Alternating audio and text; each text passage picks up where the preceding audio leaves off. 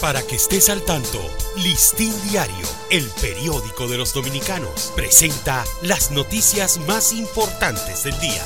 Buen día, hoy es sábado 16 de diciembre de 2023. Ayer los haitianos que iban entrando al país para participar en las actividades del mercado binacional por la zona de Dacabón se opusieron a que el Departamento Nacional de Investigaciones de República Dominicana tomara sus datos biométricos, por lo que amenazaron con retornar a su país, lo que obligó a las autoridades dominicanas a flexibilizar la medida. La Federación Nacional de Trabajadores del Transporte Social Cristiano y miembros de diferentes asociaciones como patanistas y deliveries apoyaron la iniciativa del Listín Diario sobre la realización de un foro que analice la crisis en el tránsito del Gran Santo Domingo.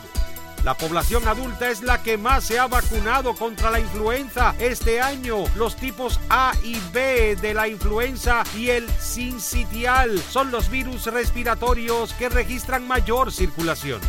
Unos 99 municipios del país reportaron esta semana una disminución en los casos de dengue con relación a los notificados la semana anterior. El Ministerio de Administración Pública reiteró que el presidente Luis Abinader no está obligado a tomar licencia para participar como candidato presidencial en las elecciones de 2024. El vicealmirante José Manuel Cabrera Ulloa, presidente de la Dirección Nacional de Control de Drogas, resaltó la importancia de la cooperación internacional en la lucha contra el crimen organizado y la corrupción durante su participación en una conferencia en Atlanta, Georgia, Estados Unidos.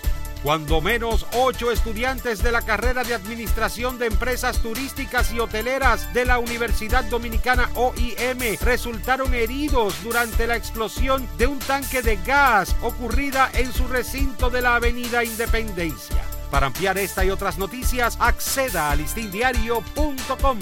Para Listín Diario, soy Dani León.